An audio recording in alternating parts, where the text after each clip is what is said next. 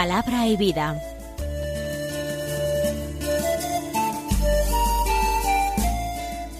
Con el padre Manuel Horta, desde Sevilla.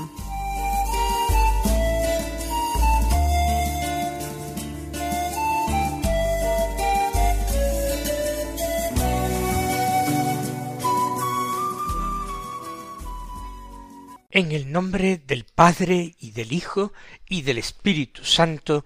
Amén. Alabados sean Jesús y María.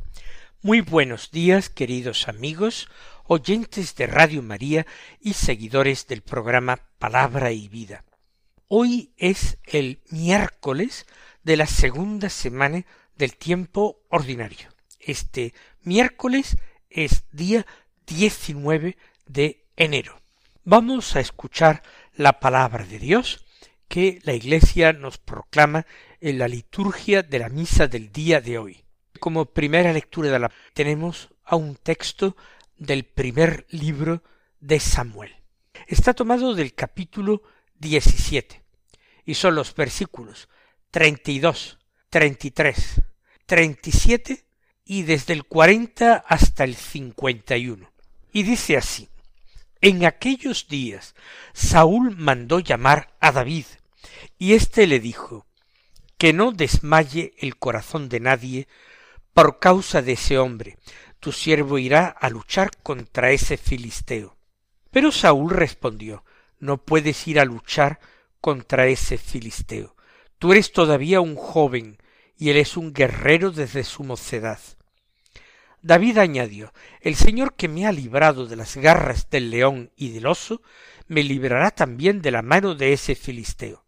Entonces Saúl le dijo Vete y que el Señor esté contigo.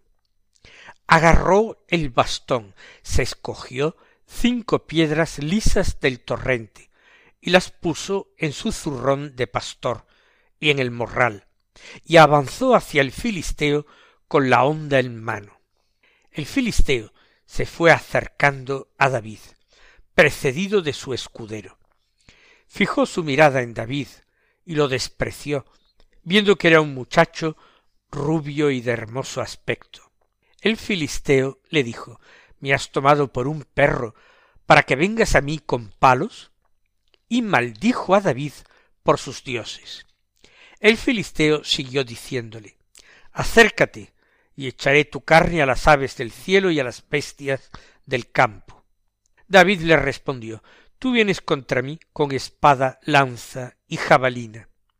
En cambio yo voy contra ti en nombre del Señor del universo, Dios de los escuadrones de Israel, al que has insultado. El Señor te va a entregar hoy en mis manos. Te mataré, te arrancaré la cabeza, y hoy mismo entregaré tu cadáver y los del ejército filisteo a las aves del cielo y a las fieras de la tierra. Y toda la tierra sabrá que hay un Dios de Israel. Todos los aquí reunidos sabrán que el Señor no salva con espada ni lanza, porque la guerra es del Señor y os va a entregar en nuestras manos. Cuando el filisteo se puso en marcha, avanzando hacia David, Este corrió veloz a la línea de combate frente a él. David metió su mano en el zurrón, cogió una piedra, la lanzó con la honda e hirió al filisteo en la frente. La piedra se le clavó en la frente y cayó de bruces en tierra. Así venció David al filisteo con una honda y una piedra. Lo golpeó y lo mató sin espada en la mano. David echó a correr y se detuvo junto al filisteo. Cogió su espada, la sacó de la vaina y lo remató con ella, cortándole la cabeza. Los filisteos huyeron al ver muerto a su campeón. Es un texto que conocemos desde hace mucho tiempo, el enfrentamiento entre David y Goliat, y esa victoria sorprendente de David contra un hombre fuerte, alto, un gran guerrero, un gran campeón, poderosamente armado. Y David niño que deja a un lado las armas de Saúl que se le ofrecen porque le vienen grandes, porque no tiene fuerzas para empuñar ese espadón tremendo, ni abrazar ese escudo, entonces él se despoja de todas esas armas que serían inútiles, que son las que el rey le ofrece, y él toma las suyas, la honda, las piedras, y se dirige al gigante Goliat. Bueno, y esto para nosotros que pues yo creo que la dimensión simbólica de este texto es muy fácil de descubrir y que entonces ni siquiera hace falta una atención exquisita al texto para darnos cuenta de lo que nos está diciendo. David es un hombre valiente, sí, pero la valentía no es la virtud que principalmente destaca la palabra de Dios. Serán los cánticos luego en el campamento de David, los cánticos de las mujeres al regreso de la batalla de Saúl, los que indiquen que todos están pasmados por esa valentía de David. Pero lo que el texto sagrado nos viene a decir que es sobre todo la confianza absoluta de David en la protección de Dios. Dios es el que salva, Dios es el único que salva. Y esto nosotros tenemos que aplicarlo a todos los ámbitos de nuestra vida. Por tanto, la confianza del joven David es fundamental, pero no es una confianza imprudente. Él no se presenta ante Goliat sin nada, simplemente esperar que Dios derribe a aquel eh, filisteo gigantesco, Goliat. Él se prepara. Dice que agarró el bastón, escogió cinco piedras lisas del torrente, las puso en su zurrón y avanzó con la onda en la mano. Una sería peligroso porque podía fallar el tiro o ser necesario más de uno. Más de cinco le hubiera estorbado el peso y el bulto que hacían y quizás tampoco Goliath le habría dado eh, tiempo a él le habría permitido arrojarle estas cinco piedras. Pero son piedras seleccionadas por su tamaño, por su peso, por su forma. Nosotros no podemos enfrentarnos a las dificultades ni a los enemigos del alma de cualquier forma. Hemos de ir siempre preparados. Tenemos que llevar nuestro morral bien provisto de algunas piedras seleccionadas. Hace años escribí un artículo en el que hablaba yo de esos cinco cantos rodados que llevaba David en su morral. Y les decía que para mí eran a veces cinco textos de la Sagrada Escritura, textos breves, textos cortos, que cada uno debe conocer, aprender de memoria, para que en los momentos de dificultad en cualquier caso en que nosotros seamos tentados o arrastrados al mal, poder tomar esas citas, esas frases de la Sagrada Escritura y lanzarlas con decisión, con arrojo a ese enemigo que nos está tentando. David es un joven maduro, que sabe discernir, es humilde, no presume, no se jacta. Sin embargo, al enemigo, que no es enemigo suyo, es enemigo de Dios y enemigo de su pueblo, a él, hacia él sí que marcha, no ya sólo con decisión, sino con una seguridad pasmosa. El Señor te va a entregar hoy en mis manos, te mataré, te arrancaré la cabeza. Pero no va a ser el vencedor, sino Dios toda la tierra sabrá que hay un Dios de Israel. Nos da una lección David acerca de los medios a emplear. Confiesa, todos los aquí reunidos sabrán que el Señor no salva con espada ni lanza. No, son los medios humanos los que salvan, porque la guerra es del Señor y os va a entregar en nuestras manos. Recordemos aquel Salmo 34, compuesto con mucha probabilidad por el mismo David, siendo rey, que comienza con estas afirmaciones. Pelea, Señor, contra los que me atacan, guerrea contra los que me hacen guerra, empuña el escudo y la darga, di a mi alma, yo soy tu victoria. Fíjese, el salmista, el mismo rey David, afirma que, que ni siquiera es él el que va a obtener la victoria, sino Dios. Dios es el que va a guerrear por él. Dios es el que va a vencer a los enemigos. No son los caballos de guerra, no es el armamento, no es la estrategia militar, no es la fuerza, es Dios. Y en todo y con todo. Dice el refrán popular, Dios es el que cura y el médico el que pasa la factura. Bueno, el médico hace algo más que pasar la factura, por supuesto. No estoy criticando aquí ni mucho menos a los médicos. Pero en ese refrán popular que insiste en poner en Dios esa salvación, incluso de la enfermedad, ¿no? Es, es Dios el que cura. Vamos entonces nosotros a pedir al Señor que este texto no simplemente lo escuchemos como una de las muchas anécdotas del Antiguo Testamento, alguna de las historias que ha pasado ya pues a la narrativa popular.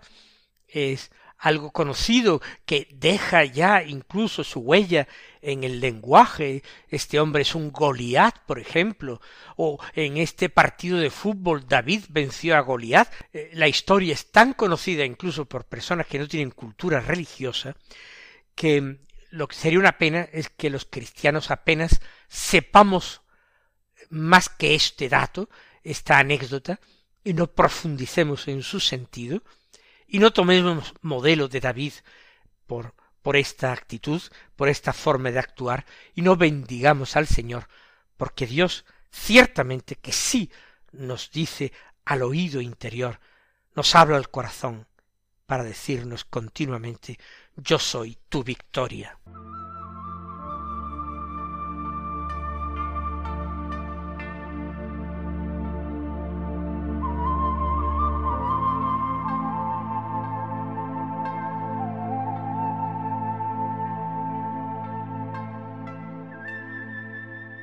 Vamos nosotros a escuchar el Evangelio que se proclama en la misa del día de hoy.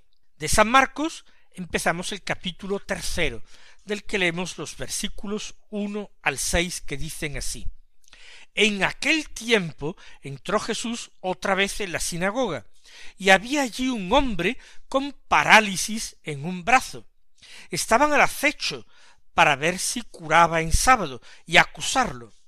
Jesús le dijo al que tenía la parálisis, levántate y ponte ahí en medio y a ellos les preguntó ¿Qué está permitido el sábado?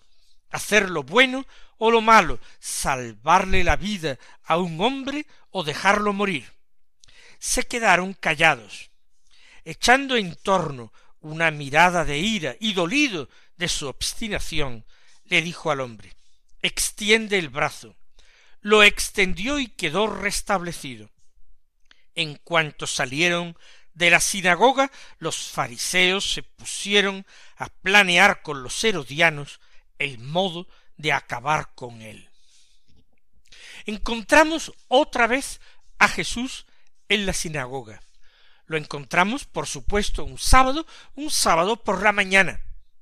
Aunque Jesús ya también predica a orillas del lago, aunque Jesús predica en plazas, en calles, en muchos lugares distintos, aunque Jesús predica incluso en las afueras de las ciudades, en lugares desiertos que se ven de repente poblados por sus seguidores. No ha dejado de acudir a las sinagogas y de eh, predicar allí. Resulta que en la sinagoga había un hombre con un brazo paralizado.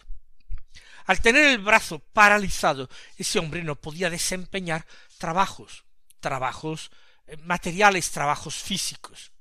Ese hombre no podía ganarse la vida por sí mismo. Tenía que ser sustentado por otros, tenía que pedir limosna. Esto era algo grave, algo difícil que atentaba contra el orgullo y la dignidad de aquel hombre, que no podía sacar adelante una familia, hacerse cargo del mantenimiento de una casa, de una mujer, de unos hijos. Era una situación muy, muy dolorosa. Pero lo que nos llama la atención, y hasta ahora en el Evangelio no hemos encontrado nada igual, es que entre las personas que están allí en la sinagoga, hay quienes están al acecho para ver si Jesús cura en sábado y tener de qué acusarlo. Y el hecho de que haya un paralítico así es algo que les hace frotarse las manos, a ver si pica, a ver si cae, a ver si cura en sábado. Y ya tenemos un motivo para desacreditarlo, para decir que este hombre no viene de Dios porque no cumple la ley de Moisés. O sea, que hay personas que han ido a la sinagoga no para encontrarse con Dios, no para rezar, no para escuchar la palabra de Dios, y meditarla en sus corazones, para nada de eso han acudido a la sinagoga. Han acudido a la sinagoga para encontrarse verdaderamente con el diablo, porque el diablo desde el principio es mentiroso y homicida. Y ellos están mintiendo, fingiendo una actitud de aceptación, de amistad, cuando lo único que están es al acecho como fieras, preparados para lanzarse y devorar a su presa. Ellos no están allí motivados por la fe, ni motivados ni mucho menos por el amor, sino por sus prejuicios, por sus deseos homicidas de acabar con Jesús, de acabar socialmente con él, de tal manera que Jesús ya no sea más escuchado ni seguido por los hombres, que los escuchados y seguidos sean los maestros fariseos, ellos quieren tener el monopolio de la enseñanza religiosa. El diablo es homicida desde el principio y padre de la mentira, y estos son sus seguidores. No han ido a encontrarse con Dios, han ido a encontrar al diablo. Estaban al acecho, y Jesús, que sabe eh, la situación, le dice al que tiene la parálisis, levántate y ponte ahí en medio. Jesús acepta ese reto. ¿Serán tan malvados aquellos hombres? ¿Estarán tan realmente poseídos por el espíritu de la mentira? ¿No habrá nada bueno en ellos? Jesús pone al paralítico en medio. Va a impartir su lección, va a hacer su sermón. El Señor, aun sin necesidad de coger un rollo de la ley entre sus manos, va a dar una enseñanza, una enseñanza importantísima. Ponte ahí en medio. Cuánta fe la de aquel hombre con parálisis en un brazo. Hizo caso al Señor. La humillación tenía que ser grande, que todos vieran su minusvalía, que todos vieran su invalidez. Y se pone allí, y él no dice nada. Al menos los evangelios no nos transmiten ninguna parábola, ninguna referencia acerca de este hombre. Les preguntó ahora a los hombres que han ido a buscar motivos para acusarle. ¿Qué está permitido en sábado? Es una pregunta que podrían hacerla los discípulos de los escribas a sus maestros, qué es lo que está permitido en sábado. Sabemos muchas cosas que están prohibidas. La lista de las prohibiciones es larguísima. Pero ¿qué está permitido en sábado? Y Jesús hace una sugerencia. ¿Está permitido hacer lo bueno o lo malo? ¿Está permitido salvarle la vida a un hombre o dejarlo morir? Que no está permitido hacer lo malo eso es clarísimo. Todos estarán de acuerdo, los fariseos y Jesús. Pero un sábado que es el día santo, ¿será posible realizar el bien? ¿Será posible expresar la propia fe y el propio amor a Dios y al prójimo, expresarlo con obras? ¿O ese día no es necesario amar? ¿O es necesario simplemente sentarse a dejar pasar el tiempo mirando por la ventana o a la pared? ¿Es posible tomarse un descanso de hacer el bien? ¿Es posible tomar vacaciones de no amar? Es absurdo. Cualquier hombre religioso que tuviera medianamente asumido el espíritu de la ley de Dios diría que un sábado claro que está permitido hacer lo bueno. Quizás no estará permitido hacer lo malo, por supuesto, y quizá tampoco lo indiferente. ¿Para qué? Para no distraerse, para mantener con más atención el corazón y la mente puestos en Dios. Pero lo bueno, lo bueno se puede practicar en sábado. Y el Señor pone un ejemplo de lo que es bueno y de lo que es malo. Que está permitido salvarle la vida a un hombre o dejarlo morir. Salvar la vida a un hombre es bueno. Dios nuestro Padre, en su infinita misericordia y bondad, Él que es bueno sobre toda medida, bueno sobre toda bondad, el único que merece ese nombre, según nos enseñó el Señor en aquella eh, reprimenda, pequeña riña que echó al joven rico. ¿Por qué me llamas bueno? Solo hay uno bueno, y ese es Dios. No llames bueno a ningún hombre, solo Dios es bueno. Pues Dios en esa infinita bondad quiere salvar a los hombres. Dios quiere dar la vida.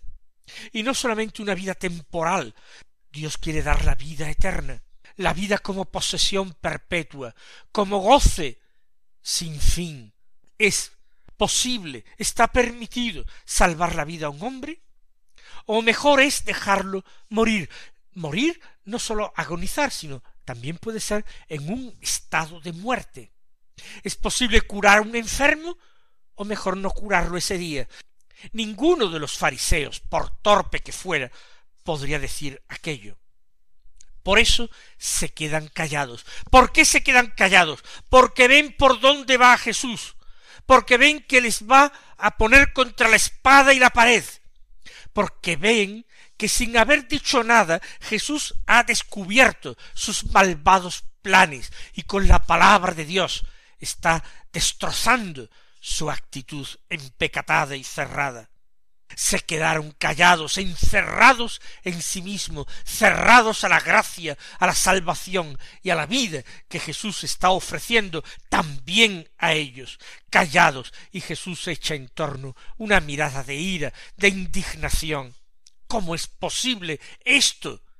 Algo tan contrario a la naturaleza humana, aunque aquel hombre no tuviera fe, ¿Cómo es posible semejante cerrazón? Le dijo al hombre extiende el brazo, y lo extendió curado, restablecido. Y el triste desenlace. Los fariseos inmediatamente que salieron de la sinagoga se pusieron a planear con los herodianos, que eran sus enemigos, que era una facción rival y opuesta, se pusieron a planear el modo de acabar con él. Es el pecado en estado puro el odio a la vida y a la santidad. Que el Señor nos bendiga y hasta mañana si Dios quiere.